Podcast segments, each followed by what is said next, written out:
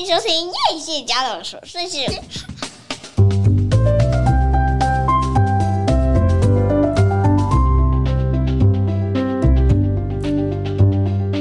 欢迎收听，哎，你要不要开场？欢迎收听谢叶家的琐碎事。你是欢迎收听谢叶家的肮脏事。你很烦，你不觉得其实开场也不不容易吗？对啊。对啊，欢迎收听叶谢家。欢迎收听叶谢家的琐碎事。我是粉蜜娜。我是夸夸夸夸夸夸夸夸夸米。你知道没喝酒也在醉是怎么回事？没有啦，可能是要上班了，压力太大了，你知道吗？因为我们其实离上次录音已经三周，然后我们中间其实放了学校放了一个春假十一天，感觉不是才刚放吗？秀姐已经要开学了，好快哦。但是我觉得其实蛮好的，我觉得读这个学校就是每次趁人家在上班，你放假的时候，可以去到一些平常可能真的很热门、你很难进的去的地方。那这里这几几个礼拜，其实看了很多很有意思的电视剧，等一下来跟大家分享，大概有四部。好好多哦，哦，好厉害哦！哇塞，你的就寝时间花了花费了好多时间在看剧上面。哎、欸，我发现这是我真的非常喜欢做的事情。哎，就是你看到一个好剧啊，嗯、你整个人都会被点燃。可是你看到一个，呃，特别是那种才刚刚开播的，然后你一开头看，觉得哎、欸，好像很不错，就到了第二集弃剧。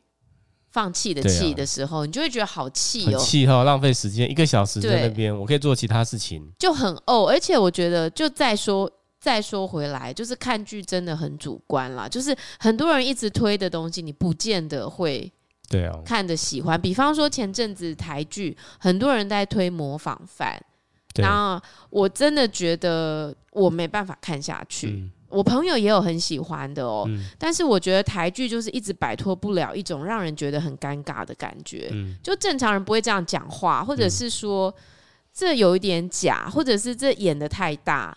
我觉得台剧一直让人就是在旁白跟剧本的编写上面有一种走不进去的感觉。哎、欸，我觉得韩剧很厉害，对不对？对，韩剧都是在不经意的，他就突然间他就这样发生了。而且我觉得你好像走到角色的附近。好像就跟着他们一起脉动，那个是最厉害的。但是我最近看到一部台剧，我必须说真的很棒。我我真的是没有想到，你知道有很多都是预告剪的超棒，嗯、然后你实际打开看的时候，就是正片就不行，正片真的不行，好看都在预告。嗯、那之在四月二十八的时候，不是？我想现在已经整个应该很热了，大家应该都在讨论这一部叫《人选之人》。我也有写在我的脸书上面，Wave Maker 造浪者，你不要把它当成造后者，因为有些人要比较韩剧有一个造后者，嗯、我觉得这两个差异蛮大的。怎么会有这样比啊？我不知道，但是我我没有觉得韩剧那一部好看呢、欸，我没有推那一部。嗯、但是人选之人造浪者这一部呢，我先让大家知道，他的导演是。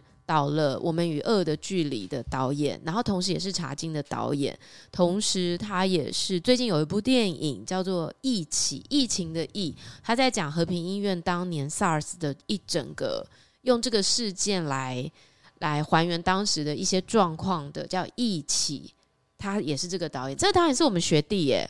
他是福大的影传，对，影传好厉害哦，人才济济，好像才小我们两岁。我没有看过这个人，他叫林君阳。嗯，他听到这个人名字啊。对，但是我觉得他张君雅，我搞错了。你搞错了，因为我其实哦，张君雅，因为我其实不知道林君阳。我对他的名字没有这么熟悉，可是我对他的作品其实还蛮喜欢的。因为他是最近十年还是最近五年崭露头角？我想应该是，特别是因为那个《我们与恶的距离》在当时播出的时候，也是刷新了一个台剧的高度。就是你在看的时候，基本上你会觉得这个片拍的非常好，质感也相当好。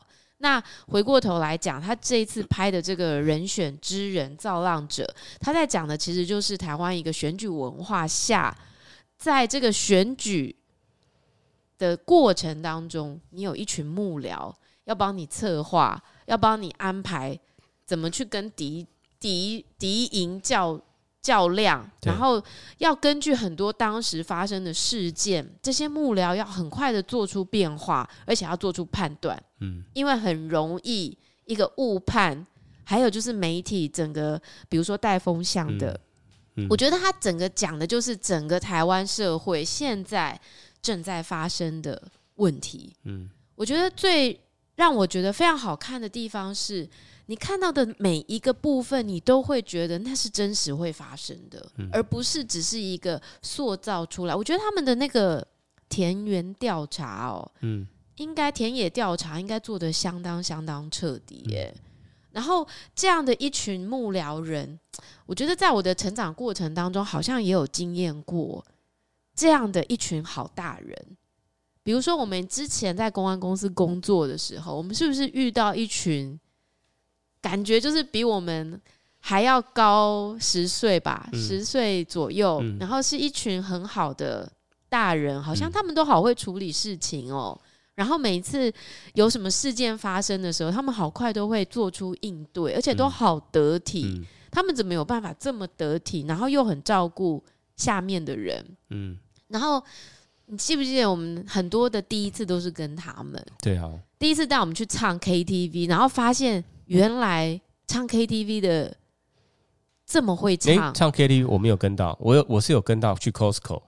那是我第一次被带去 Costco，啊、台湾居然有 Costco 这样子，啊、真的吗？开了眼界。然后后来跟他们出国去玩，哇，原来还可以这样子享受人生。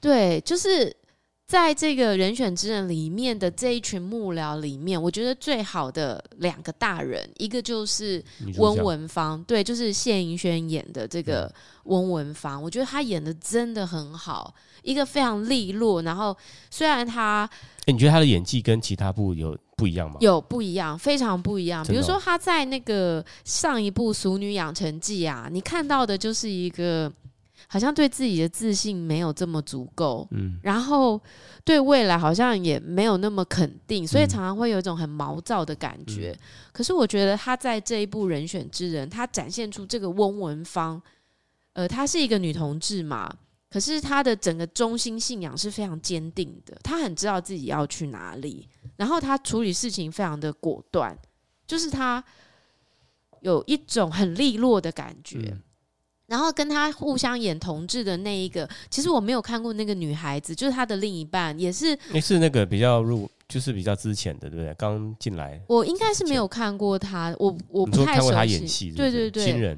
但是我觉得他也给我感觉非常帅气，嗯、整个感觉就是好适合，就是这一对 couple 为什么这么漂亮、这么亮眼，嗯、然后都这么帅，就是好像都不会不会婆婆婆妈妈的，可是又不是塑造那种非常 man 的那种女同志的形象，嗯、不会，嗯、就是也很温柔，就是不会让人家很讨厌的那种女强人啊。对，不会，有些是那种很霸气，然后很怎样，就是让人家觉得。不是很喜欢，就是有些人会故意要表彰显那个感觉，对，彰显自己很阳刚。我觉得他们不用彰显的，嗯、就他们骨子里透露出来的那一种独断性，就是一个非常可能比较阳性的那一种，给人家的感觉是像这样。对，那另外他的。一个伙伴 partner 在里头，一个叫嘉靖的男，他的伙伴是跟他同个 level 嘛？是对，还是比他上一个，是主任嘛？那个伙伴是主任，然后这个谢盈萱演的这个翁文芳是副主任。哎、嗯欸，这个这个主任，我觉得我还蛮喜欢他，虽然我，我也很喜欢他。虽然我只有看一集，但是我还蛮喜欢他。虽然他有时候他的演技有一点一点点 over，有看状况。但是我我蛮喜欢这个人的。他是黄建伟，其实黄建伟演过非常非常非常多部戏，可是我觉得我在之前的戏都没有看到他像在这部戏这么亮眼、这么柔软、这么亮眼、这么刚刚好。我觉得这部戏找的演员呐、啊，真的都会让你有一个刚刚好的感觉。其中有一个我觉得比较可惜的是，在里头演那个总统、副总统候选人的那个女儿，其实她应该也是一个很厉害的新生代的演员，就是戴丽人饰演戴丽人女儿。哦，那是戴丽人哦，难怪我对，那是戴丽人。戴丽人就不用讲了，她也是非常戏精嘛。但是她那个女儿，我觉得稍稍。差差一点点，对，但是这样，比如说他找赖佩霞、嗯、这个老演员，哇，也是恰如其分，恰如其分，真的非常。不是他的话，还不知道还不知道找谁。对，可能只有席曼宁了。席曼宁是不是？那这整部片就是在啊，我们刚刚讲到黄建伟哦，就是他饰演的也是一个幕僚。我觉得会去当幕僚的人，可能当然有几种人。可是像黄健伟在里头饰演嘉靖这样的角色，就是他真的很喜欢幕僚，因为他觉得可以透过他贡献脑力、贡献策略，造成一个人的成功，让社会有所改变。这是这些幕僚最想要发生的事情。我觉得，如果你的一个想法是可以让社会变得更好的。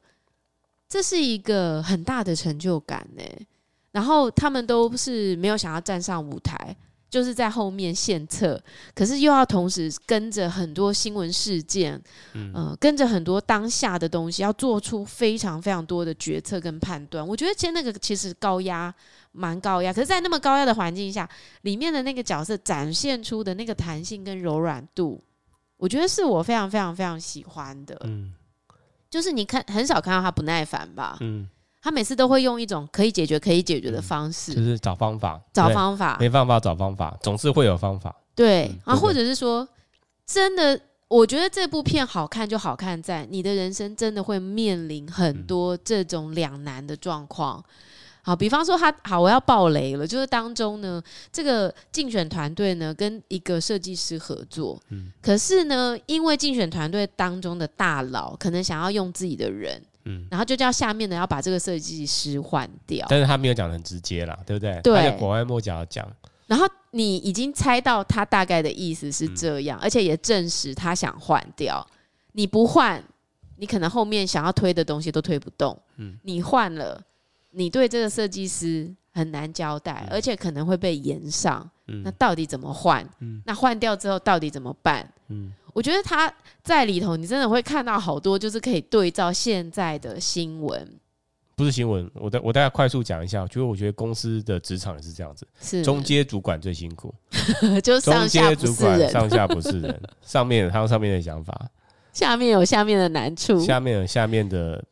不好管理的地方，这样子。对，所以就等于是有点夹心饼干。嗯、可是你每一次去挑战，每一次去跨越的时候，嗯、你会觉得说：“哎、欸，我知道了，下次原来可以这样做。”就是会让你又产生一个新的自信、新的勇气。对啊，我觉得在看这部戏好看，就是好看在你也很想知道他们会怎么做决定。就是，就是我有看到，虽然虽然我只有看一集，但是我觉得看到这一幕的时候，我原本以为这是个死棋。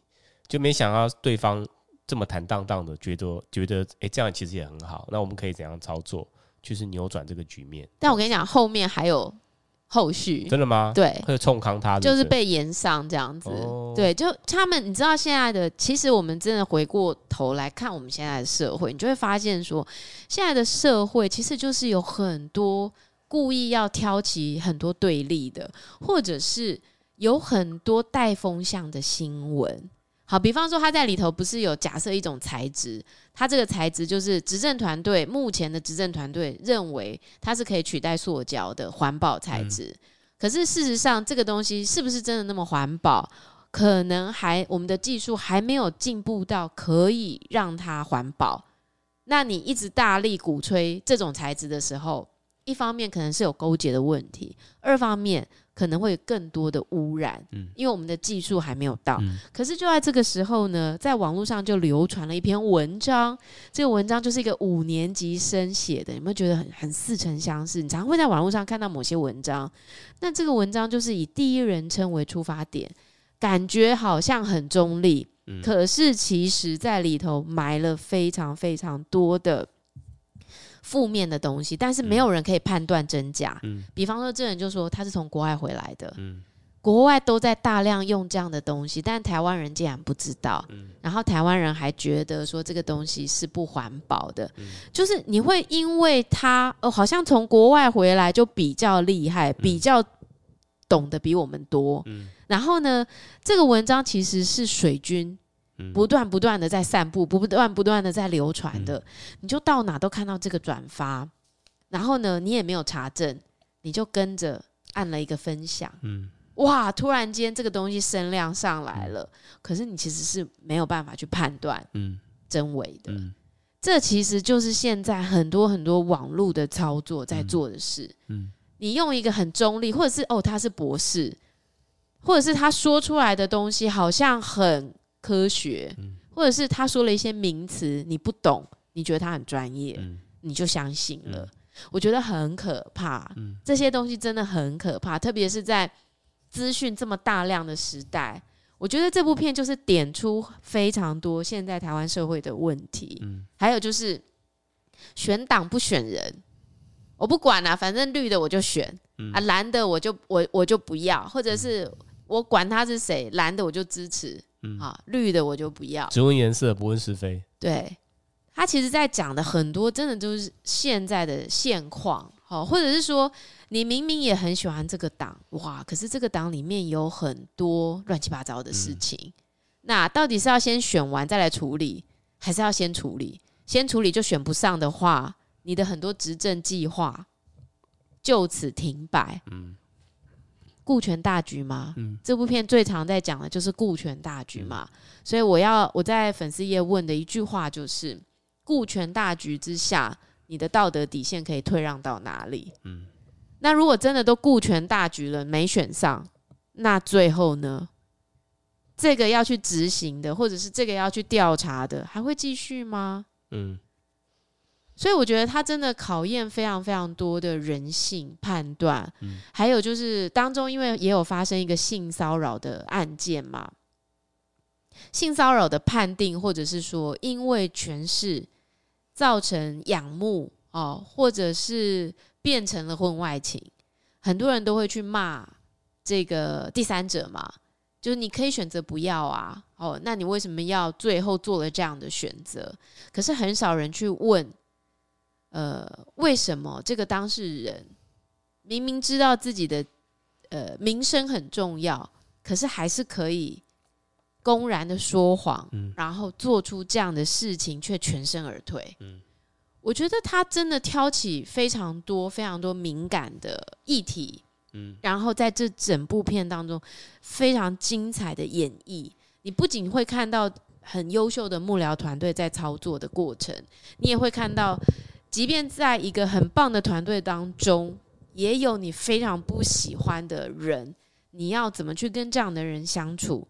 以及如果发生了不公不义的事件的时候，你到底是要就这样算了，嗯还是每一个小小的呃发言表达，它都有可能扭转社会的现象，它都有可能成为一个改变的关键。我觉得你在里头真的会看到很多很多值得你去思考的事情。嗯好，那如果这个大选最后选输了，怎么办？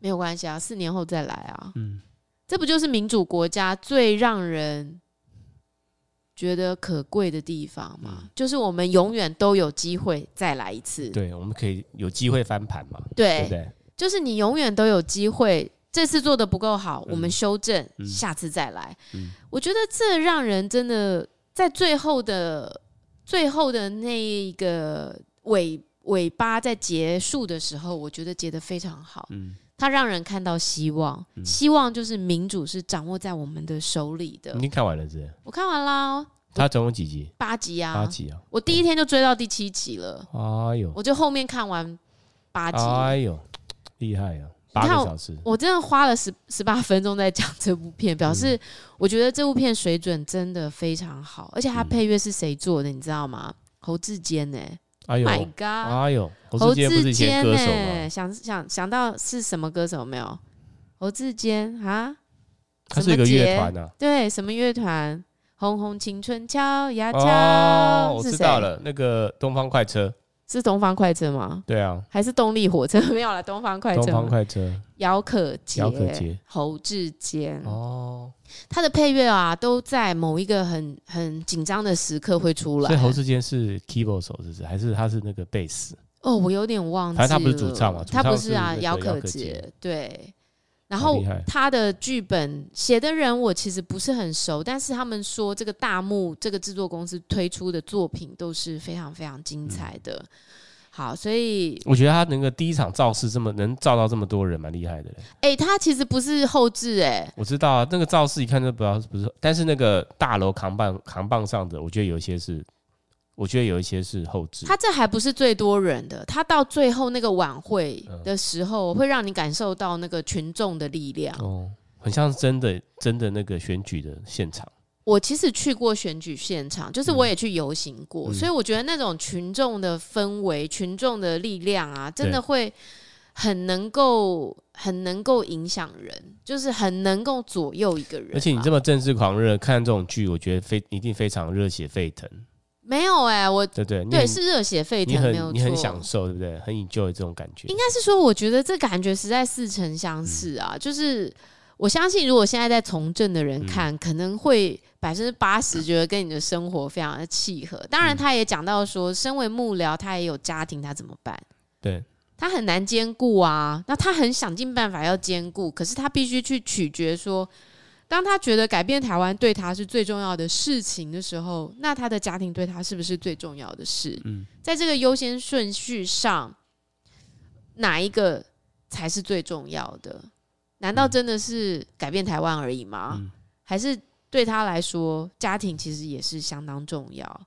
他他他其实描写了很多不同层面的两难，嗯，所以又很精彩。所以你是说，其实每一个立法委员，每一个那个每个立法委员，每一个议员，嗯，他们下面都是有一个这样的团队。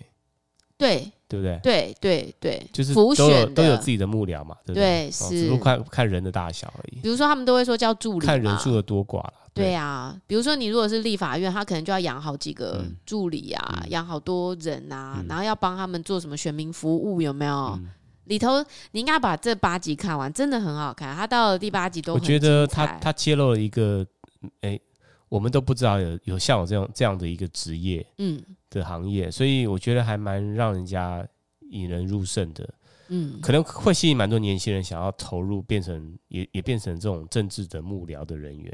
对啊，其实我觉得就是不要泼脏水，然后不要去抹黑，然后用对的球去打对的，就是不要去做一些不好的步数，但是很正直的，嗯。去做一个真正的问政，嗯，好，人民需要的是什么？嗯，那去检视执政团队，嗯，我觉得这才是让一个国家可以越来越好，嗯，而且的确你会看到国家在进步。你看我们多进步啊！我们现在同志结婚是合法的，这在多少个国家都是不可能的事情啊！议员可以正式的出柜，对不对？我就是出柜啊，我就是同志，我就是可以代表。一样的选民服务啊，不因为我是女是男，我爱女我爱男而有所区别，嗯、这是多么进步的象征啊！嗯、我觉得，我觉得台湾真的是走得非常前面，我们应该要好好珍惜得来不易的这些民主跟自由。这个就回到你知道，我之前其实前两个礼拜一直很想要录中国的润学潮的这一个议题，因为我觉得太不可思议了。等下回来讲。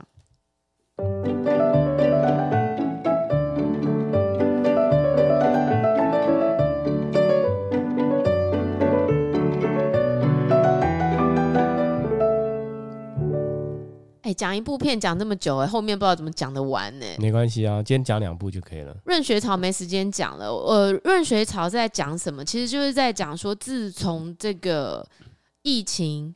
之后，其实疫情之前就有了，你就会发现，呃，中国其实有非常非常大量的人逃离中国，然后呢，他们的不，他们的逃离路径是非常特别的，他们是先飞到厄瓜多，因为厄瓜多免签证，逃离中国的原因是因为经济的问题，经济民生的问题，让他们呃生活不下去。没有，呃，其实有很多原因。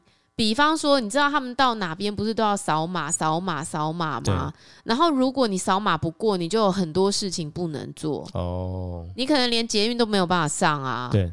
然后他们不是除了这个封关之后，但是为什么会扫码不过嘞？不是每个人都有注射什么什么东西吗？没有啊，都打疫苗啊，都打够了，还是说你已经被发现你你有你有染疫了，所以你哪边都不能去？但这是其中一个，可是他们还有很多东西会登记在他们的这个码上面呢，不是只有这件事情哎。嗯。然后，所以非非常多的人，当然也跟。自由言论有关啊。嗯、比方说，你说乌鲁木齐那个白纸运动之后，多少人被抓啊？嗯、我们是后面都没有看到报道。如果他们有幸逃出来，他们还会留在中国吗？绝对不会吧。嗯、他们应该会想尽办法要逃走。嗯、然后就是举家先到厄瓜多，然后再到哥伦比亚，然后再从哥伦比亚穿越那个叫巴拿马丛林吗？的险境，嗯，整整走五天哦，才能走完，而且可能不会活着出来。路上很多死尸，啊、他们要穿穿越一个热带雨林，对，热带丛林，才热热带丛林，然后才可以到达美国的一个边界，到墨西哥啦，到一个什么隘口，我有点忘记。我知道到墨西哥嘛，然后墨西哥还要面对那个川普筑起的高墙，对，然后很可能你被抓到就给你遣送回去，嗯，就是白搭，嗯，什么都没有。那你如果可以刚好有，你可以提供，比如说美国，你有依亲，你有你有人，然后他可能给你关几天就给你放出来，然后让你等等政治庇护，还是等什么什么庇护，然后你就可能可以拿到居留证。有依亲的话比较容易，没有依亲的话要等好久。但这整个费用很惊人呢，而且。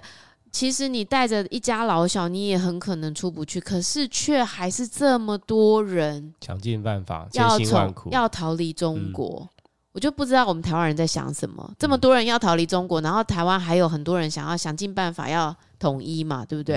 嗯、这个这个东西在报道者去年十二月的报道写得非常非常非常清楚，不仅写得清楚，还有 podcast 可以听。我觉得他们里面报道的两个女记者。真的做了非常非常非常完整的深入报道，请大家去听一下报道者，你就会知道台湾真的是很了不起，嗯、很不容易。嗯、好好，那刚刚讲完人选之人，大家有机会看一下。好，嗯、我觉得真的是水准上，我给我给五颗星啦。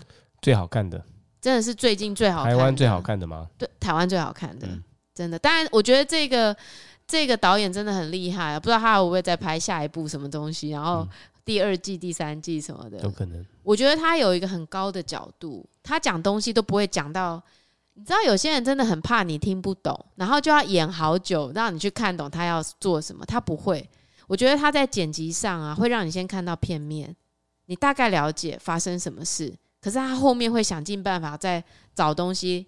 铺陈让你可以看到全貌，我觉得他在说故事的这件事情上是非常非常聪明的，嗯，很厉害。嗯、那接下来我想要跟大家介绍另外一部，呃，我我也在我的我我也在我的粉丝页推荐过。其实我每次要写粉丝页的时候都，都觉得哇，写起来好长，应该要录一集来讲比较快。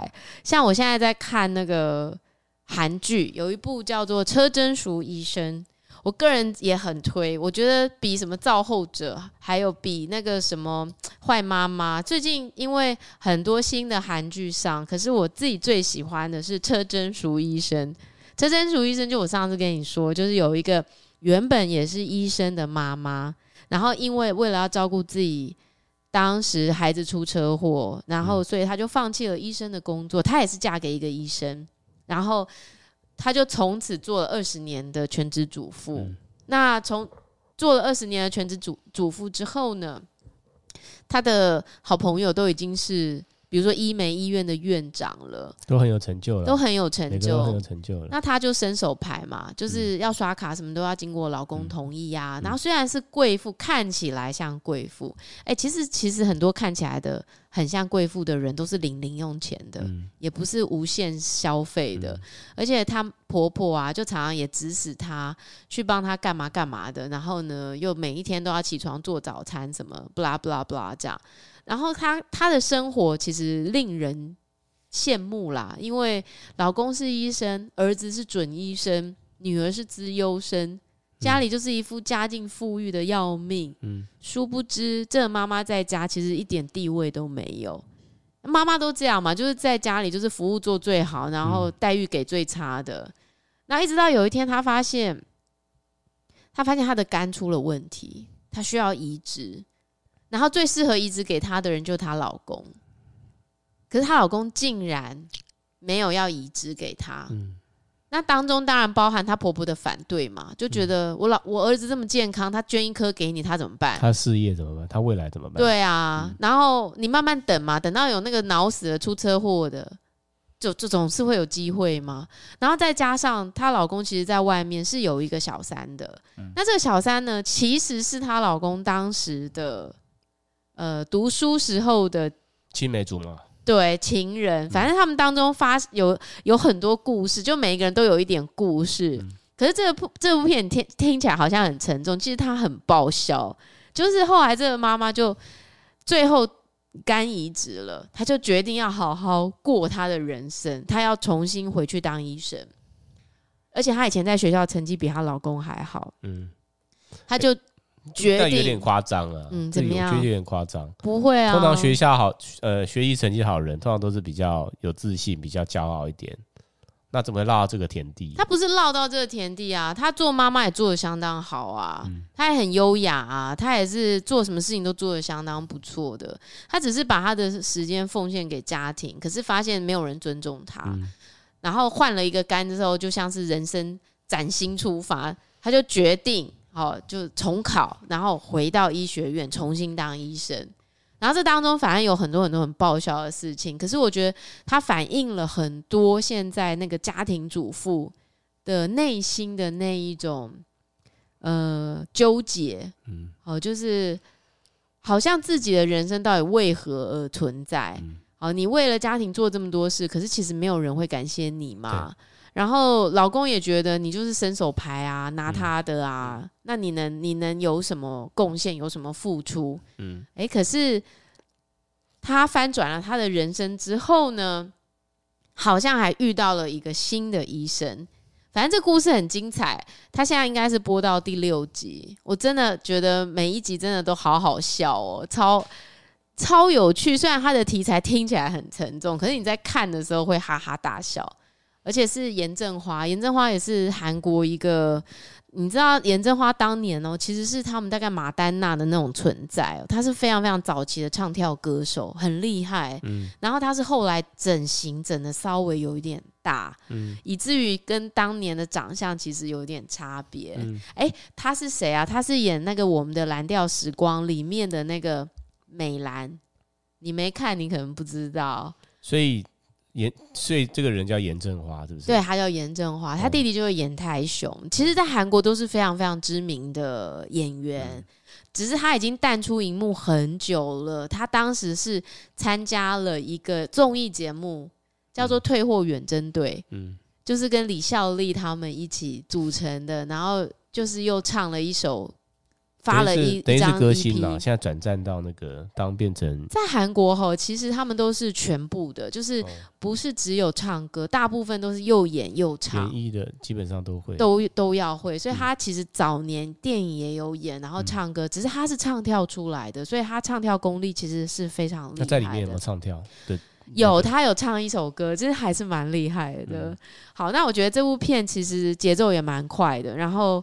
讲的东西其实非常的内心，然后又不会让你觉得很沉重，所以我很推，就是车真淑医生，嗯，嗯，比现在在上的坏妈妈我觉得好很多，嗯、但坏妈妈也有很多人很期待啦，我自己还好啦。嗯、那接下来同样一部韩国片，我正在看的，大家可能都没有注意到的，叫做《纸之月》。《纸之月》讲的其实也是一个。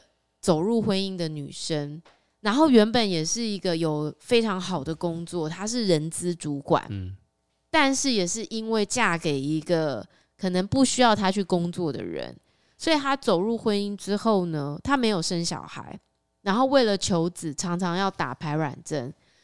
那她在这个婚姻的过程里面呢，常常觉得自己好像很孤单，老公常常很忙。然后他每天就是在家无所事事，嗯，然后一直在寻找生命的意义，嗯，好不容易有一天，诶，他看到路上有一个婆婆，好像没有钱，可是超市结账买了一堆东西，硬跟收银员说：“我的信用卡给你了啊，嗯、啊，你怎么怎么说没有拿到我的卡？”所以呢，被他识破就对了。他就很好意的呢，就拿出口袋里面，因为他他都不用信用卡，他都只付现金。嗯，然后他口袋里面就是两张五万韩元，就差不多一张五万是一千五台币嘛。嗯、然后他就拿出一张帮那个婆婆付了钱。嗯，他心里面本来很开心啊，觉得他做了好事，对不对？嗯、诶，下一秒。婆婆在那个超市门口跟他说：“顺便帮我叫台车，借我一点钱，没有锁费回家。”你如果是你，的心情如何？想要给他两巴掌。我刚在里面帮你，就被当成理所当然。就是我可以揭穿你的，我帮你，结果嘞，你现在给我什么？还叫你多付一点，对不对？好，我告诉你哦，这事情有，我觉得人生很有趣，很多事情都不能看当下。嗯、我在那个当下也觉得，哇，你看一个没有人生目标的人，就总是要为自己的人生找点意义，结果找来一堆屎，有没有？就是你好想要透过帮助别人证明自己的存在是有价值的，就最后被人家利用，然后还叫你说多给他一点计程车费。嗯。就剧情是逆转，是不是？对，就是不是我们想象的这么简单。对对对，这后来这个女孩子呢，她也因为一直觉得自己好像无所事事，然后老公也看不太起她，所以她又回去银行工作，然后就要找很多 VIP 哦，就是来存款呐、啊，嗯、要不要来借钱呐、啊？哦，要做业绩呀、啊。嗯、没想到就再度重逢了这个婆婆。嗯，这婆婆是有钱人。所以后来这个婆婆好像就给了一笔很好的业绩在她的银行。所以那个时候她有再付一笔钱让她坐车回去。她没有，因为她的皮包里面呢，我觉得她这部片好看，好看在她的故事性很多。因为他从一开始是逃亡到泰国，嗯，为什么会有一个人女生突然间带着一整袋有血的钱逃亡到泰国？嗯。就很吸引你想看下去，嗯、后来这就整个倒转，倒转到还没有发生这件事之前，什么什么三十天前，对，是像这样，对对对，嗯、发生了什么事，然后就开始在描述他的人生，那不跟造浪者一样？呃，有一点点像，可是我觉得造浪者的节奏又更好，嗯，他的节奏没有这么快。好，那反正就在这个过程发生了很多很多事。这部片叫做《纸之月》，这个女主角呢叫金瑞亨。如果你有看《Sky Castle》，她就是里面的那个女老师，或者是如果你有看那个《Good Wife》贤妻什么的，我金度全度妍的那一部，呃，很久之前的那个法律的律师的那部戏，她就是里面的那一个律师合伙人的那个女律师，她一直都是那种很强势的角色哦。可是她在《纸之月》这部里面演的是一个非常非常。瘦到像要被风吹走，然后没有这么强悍的角色，我觉得这些演员都很厉害啦，就是让你会看到他们很多不不同面向的演绎，做的非常好。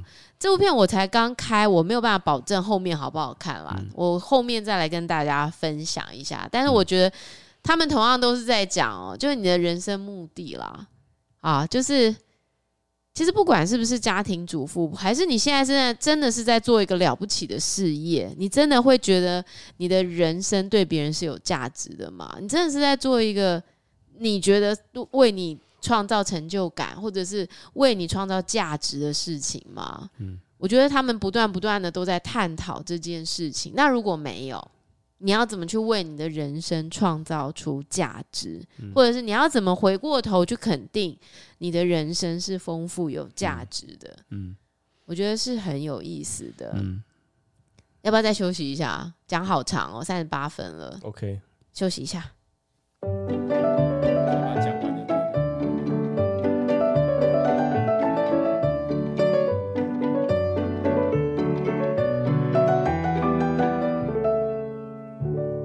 我们真的很可怕，每次不录不录，然后一录就录了五十分钟这样子，很可怕啊！报复式的那个录音。最后来跟大家推荐一部，我真的真的真的非常推荐，你要走入婚姻，或者是你已经在婚姻里，你们从来没有好好谈钱的伴侣，一定要看的片叫做《How to Get Rich》，致富人生吗？叫什么？我看一下，《致富攻略》。也是在 Netflix 上面的，他是一个印度裔的理财专家，Ramit。他的类别是什么？纪录片？实境秀？实境秀？OK。他。他是一个《纽约时报》里面的一个专栏作者，他也出过好像两本书吧，然后他也有 podcast，然后透过这个节目也很短啊，好像只有六集还是八集，每集好像三十分钟，很短。嗯，然后他会让你看到他的每个个案，嗯、他们的财务状况，嗯、还有就是夫妻之间的很多很多很多的问题，问题、矛盾、对立，不敢坦诚。对，就是为什么大家那么害怕谈钱？嗯。他说：“你其实就是要一一直谈钱，一直谈钱，一直谈钱。你越害怕越要谈，越害怕越要谈。嗯”他说：“很多人在发现自己的投资赚钱的时候，会常常看，哦，又赚了，哦，嗯、又升到多少。嗯、可是反而在赔钱的时候都不敢打开，嗯，因为不想去面对到底赔多少。可是越是你发现，在赔钱的时候呢，你越要打开去面对真实的状况是什么？嗯。”我觉得他在描绘的这个理想的富裕人生很有意思，因为他告诉大家说，不是每个人都可以买房子的。嗯，首先，你的房子的总开销包含什么装潢啦、装修啊、保养啊、修缮啊、维护啊，不可以超过你的总收入的百分之三十。如果你要买一个房子，它超过了你收入的百分之三十，基本上你是不能买房的，嗯、因为你会为它付出太多代价。嗯、当中就有一个女孩子，是一个非常非常年轻的体操选手，好像才二十五还是二十七岁，然后她就非常的得意的是，她终于靠自己买了一栋房子。可是她买了那一个房子之后呢，其他一切都付不起了，嗯、然后甚至没有热水可以洗澡。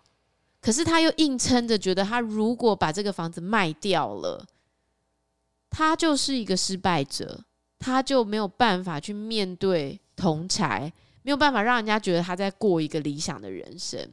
然后，所以 Rami 就告诉大家说：“你们真的要去想一想，所谓的理想人生是什么？你的富裕人生，你的富裕人生可以是每一天自己去接孩子下课，这个可以成为你的富裕人生。”而不是有车有房有钱是富裕人生，因为你会看到里面的案例，有一对夫妻，那个太太的年薪非常高，二十五万美金。诶，你有看到那一个吗？没有。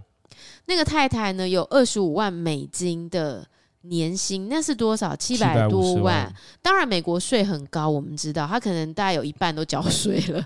可是呢，他的先生呢，做了七年的家庭主夫。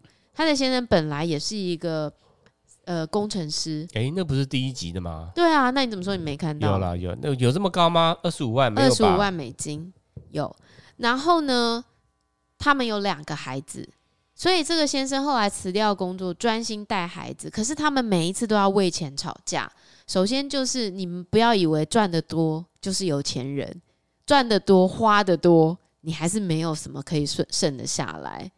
于是这个先生呢，最常 complain 的就是他都不知道家里的钱的状况，还有就是他都没有钱。嗯，然后太太只要一听到他要开始抱怨的时候呢，就开始一直翻白眼的，觉得你不知道我承担一个家，我的压力有多少，我要开销有多少，那他又不让他知道，然后又一直抱怨。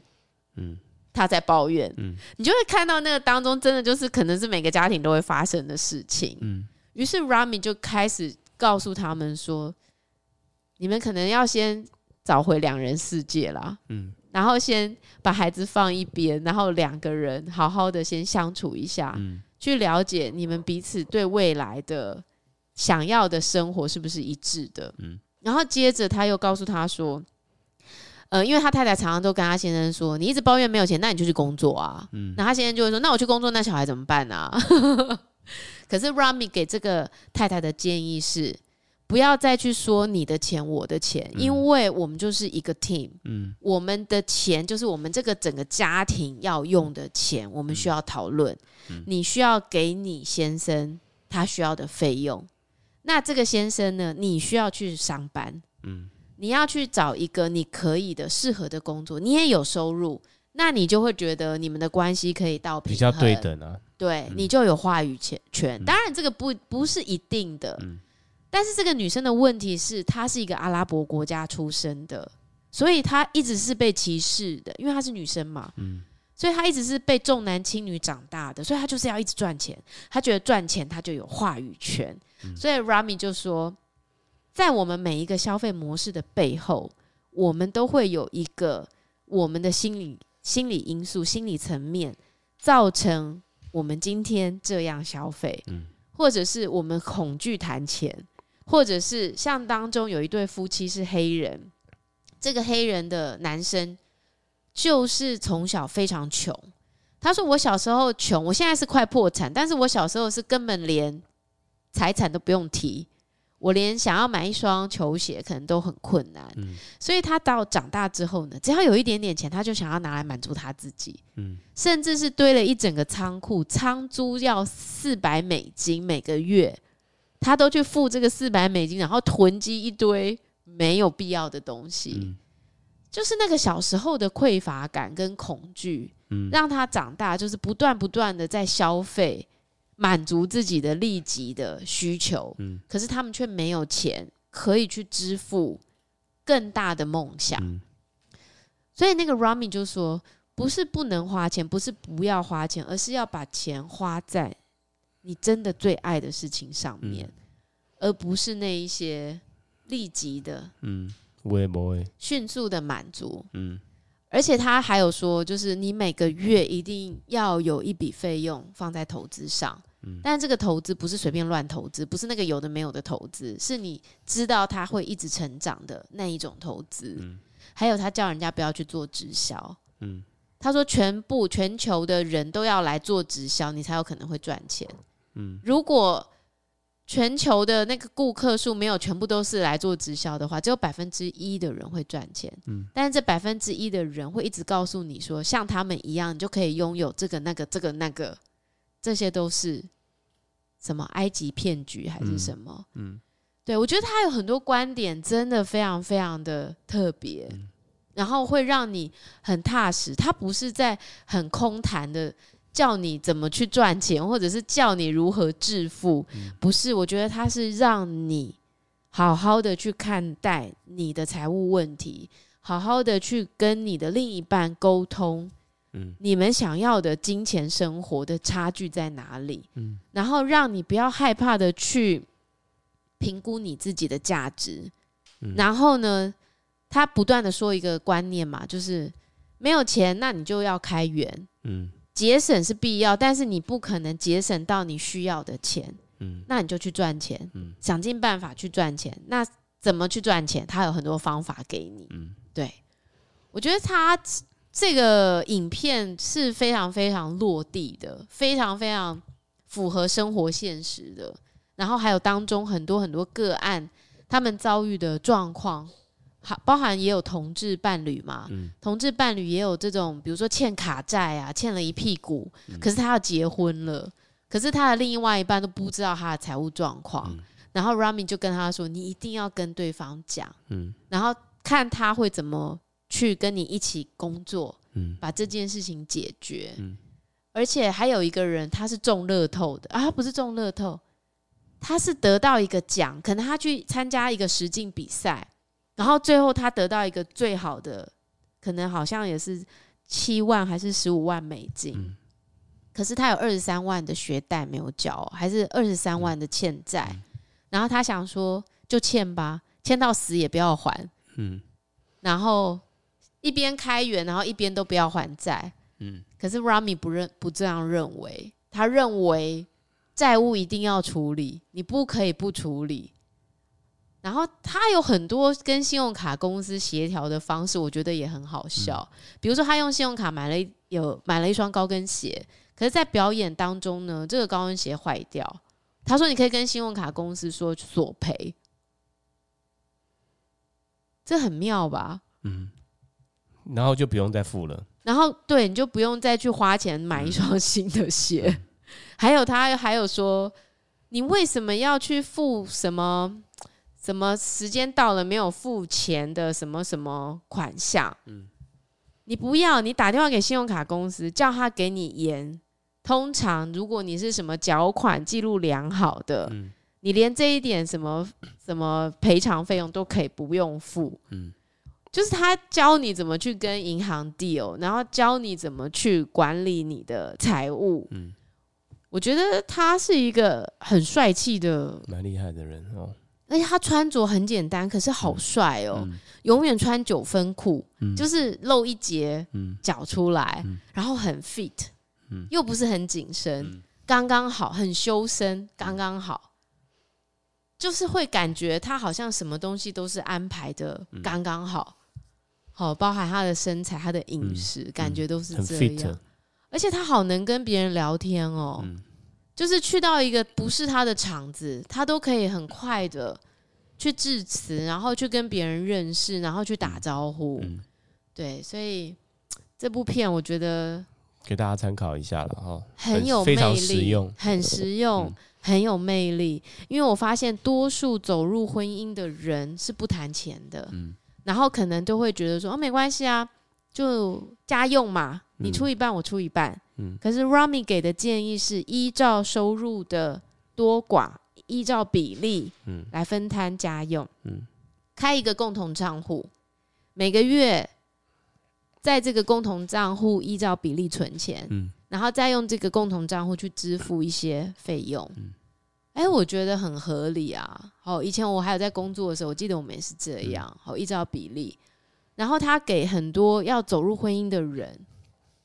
叫他们一定要先把钱的事情谈清楚，对，我觉得很重要。嗯、特别是我觉得孩子出生之后，钱会是一个很可怕，烧钱烧好快哦。嗯，然后而且会是一个我想要这样花，可是你不想这样花，嗯、那我们怎么去沟通这件事情？价值观的问题，价值观的事情。嗯、而且我觉得他很有意思的是，通常我们在面对一个买不起的东西的时候，他可能会说：“啊，就不要买，对不对？”嗯。可是 Rami 是说，达到梦想有途径、有方法。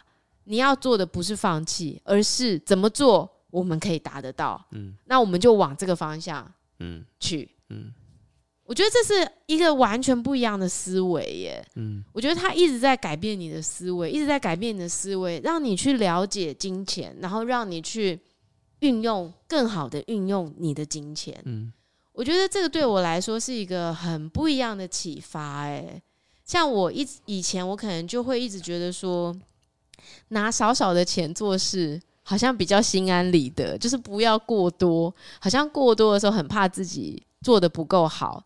可是我现在就会倒过来想了耶，我现在就会倒过来的觉得说，因为我够好。所以我应该要去要求更多，嗯，不要贬低自己。对，因为那个是我值得的，而且不是每个人可以像我做到这样。嗯、我的确也付出很多，嗯、所以不要因为不好意思，不好意思，或者是不要因为怕麻烦，嗯、然后就放弃自己，因为那好像就是在说你自己不值得嘛。嗯、所以我觉得看完这个片呢、啊，会让我有一种太好了。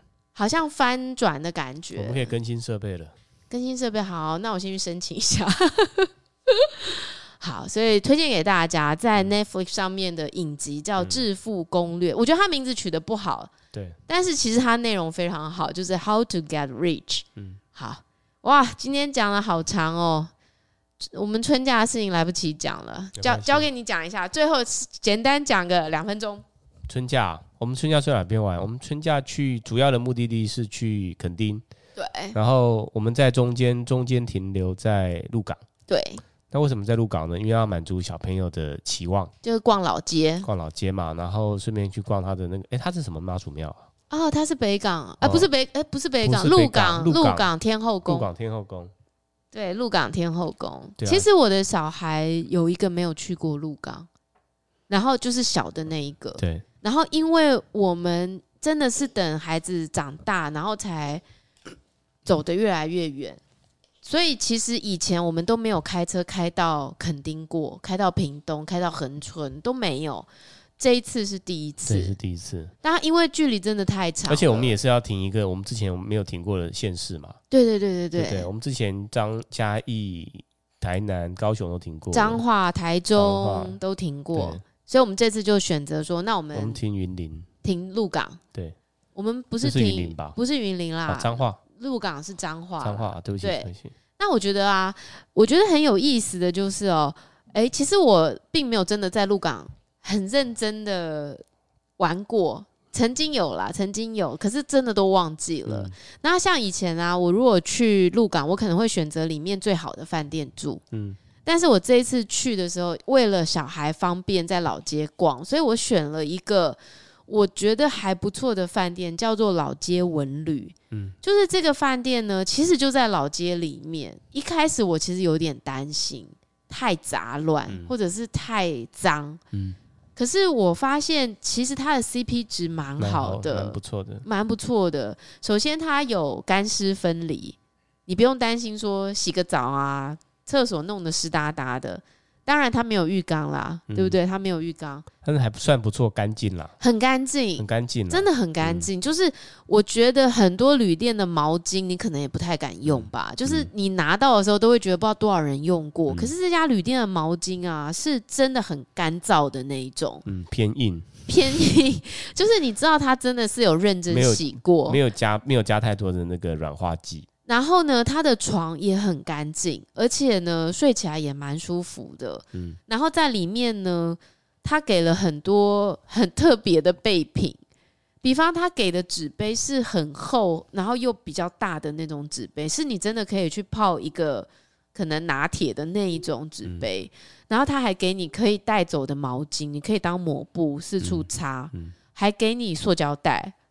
我觉得很有趣，怎么会有饭店准备这些东西给你？嗯、然后呢，主要是我觉得它离老街真的是，它就在里面嘛，真的很近，就是走路来来去去都是可以到，大概三到五分钟了，很近。对对对，然后我觉得是这一次旅行算 CP 值还不错，一个晚上好像三千多了，很便宜。然后。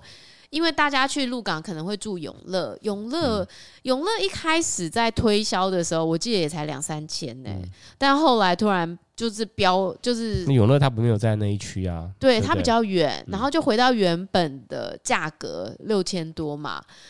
那我们这次还看到那个刚好是假日，我们好像礼拜天去的，就刚好是遇到那个，他不是绕境吧？他不是，他是那个别的庙的人过来，对，好像是，然后就是有那个神像出去啊，神像到别的庙交流，像这样子的，对，就是有那个抬轿的人，抬轿的人啊，还有那个那个算那个什么鸡童，鸡童，女乩童，对，其中有一个蛮假的，我们就是 不要讲，我们就是正式的看到了一个民俗的仪式，对，对我觉得还蛮有意思的，以前我阿姨就鹿港人嘛，所以我们常常吃，不是鹿港人啦，就她嫁到鹿港，所以我们常常吃玉珍斋的凤眼糕，嗯、然后也常常吃玉珍斋的东西。我们这次去都没买吼，你、嗯、小孩都不爱吃那些东西，好可惜哦、喔。那、啊、在高雄的，哎、欸，不是高雄，我们在呃垦丁的时候呢，因为我其实原本一直很想要去住富兰朵，富富兰朵在后壁湖。我们在垦丁居然没有去海边这一次。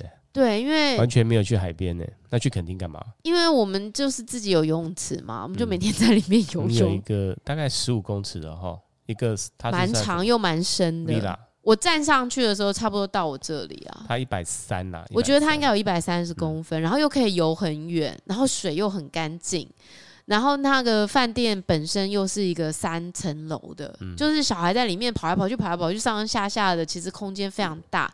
好像九十平哦，那个房房子九十平，但是我不会推这间 villa 的原因是，我觉得它的细节内装有很多，我觉得没有让我很满意，没有到那个没有到点，对，就是到点，我还是很想去住一下富兰朵，看看富兰朵的品质怎么样。嗯、可惜耶，对，连那个灯光都没有，连灯都是用那种白光的那种灯，完全没有氛围。而且干净程度还是稍差，嗯、比如说它那个吸尘器不是吸尘器，吹风机一拿起来就是上面都是灰尘。后面啊，后面都是灰尘。对，你就会觉得有一点。而且它还有 KTV 设备。嗯，我是不喜欢。一般我们是不太会 KTV 的。对，但是它就是有那个什么儿童游戏区，有那个电动车，小孩很喜欢。嗯，对。但是这个 villa 我觉得最棒的就是游泳池了，就是小孩可以在里面玩来玩去。睡觉帐篷。哦，对对对，还有儿童很干净很大的帐篷啦，帐帐篷是还不错。嗯、好，所以如果大家有推荐的 villa，然后有泳池的，也可以推荐给我们一下啦。对啊，最好就是泳池，泳池真的不错。嗯、那我们回程的时候呢，因为我们去台中，然后找我哥，所以我们就在逢甲夜市的附近，还是住了那个探索思旅。然后没有想到，我们这次又被升等到那个。呃，它是什么楼中楼？楼中楼的房型。我其实觉得探索思旅我也蛮推的耶，就是我觉得它的 CP 值很好。它在台中的汉翔路一个很安静的地方，外面其实没有什么车子啊。嗯、然后呢，它的饭店呢就是小巧，可是如果你刚好被升到楼中楼的话，空间其实还不错。也很干净，然后睡觉也很舒服。我们睡的那个楼中楼还有浴缸，然后还有免治马桶，而且是 TOTO 的。嗯、我觉得愿意用 TOTO 的免治马桶，我就给他四颗星哎，嗯、而且超便宜耶！嗯、我们那一天住那个楼中楼这么大，然后才两千六百多块，真的很划算啊！而且里面的陈设，我觉得有设计感。对，虽然说有些东西的确是用久了有一点。被磨坏了，干嘛的？是它的确是需要换，但是 overall 来说，CP 值不错，能做到这样，我觉得算蛮蛮不错的。对，好，那我们其实也没有特别去哪里，就是真的就是度假。好，希望下一次我其实玩这么多的台湾的地方啊，我觉得我还是比较喜欢像花东那样的有山，我觉得山给我的感觉比海好。